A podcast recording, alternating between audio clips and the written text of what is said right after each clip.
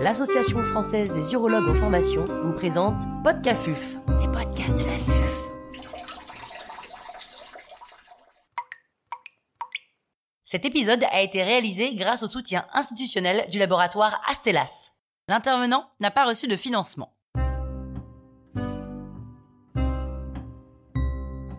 Comprendre la préservation des bandelettes neurovasculaires durant la prostatectomie.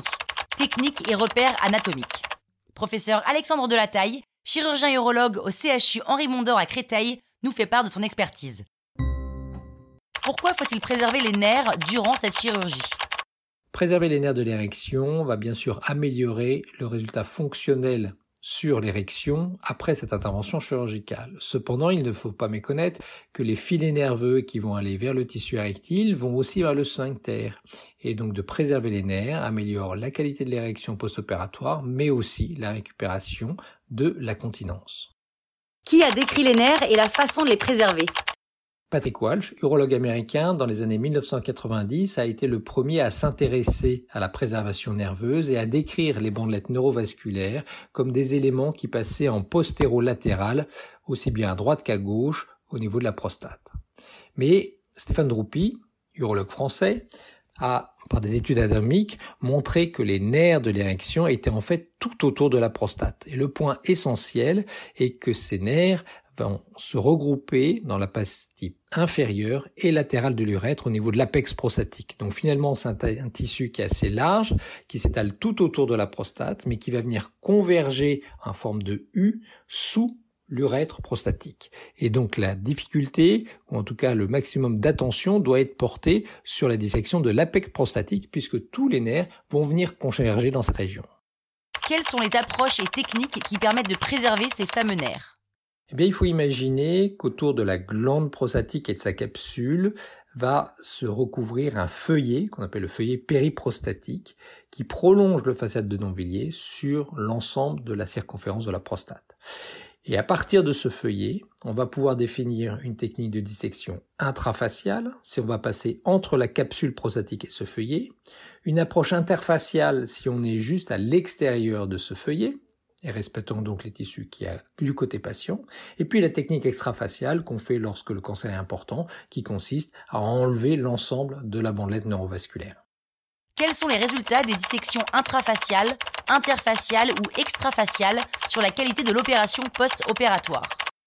Eh bien, avant de juger les résultats de la dissection anatomique, il faut bien évaluer l'état de l'érection avant l'intervention chirurgicale. Et il est sûr qu'un patient qui a déjà des troubles de l'érection, qui utilise déjà des médicaments avant l'intervention chirurgicale, aura plus de mal à récupérer une qualité d'érection bonne après l'intervention chirurgicale, quelle que soit la voie d'abord. Et le deuxième point intégré est le cancer qu'on a à traiter. Bien sûr, s'il s'agit d'un petit foyer de cancer de la prostate bien à l'intérieur de la glande prostatique, de faible agressivité ou d'agressivité intermédiaire, on pourra partir sur une dissection intrafaciale.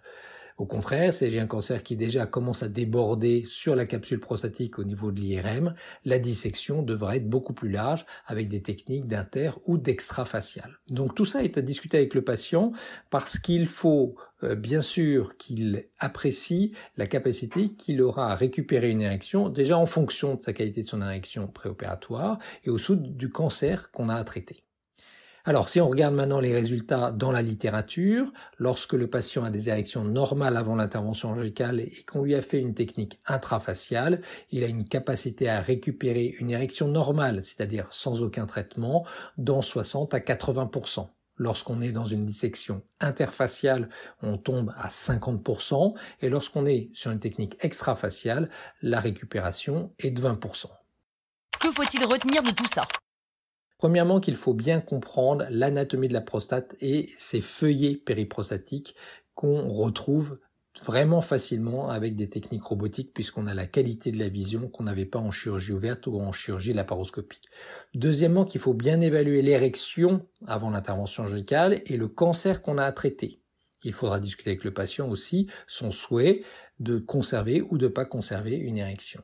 Troisièmement, il est sûr que plus on fait une technique, plus on va la faire de façon précise et plus les résultats fonctionnels seront là.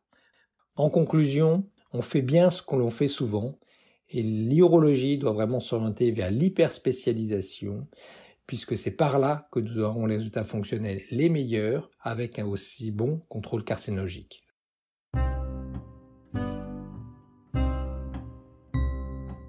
Un grand merci au professeur Alexandre Delataille pour ses conseils précieux. C'était Podcafuf, les podcasts de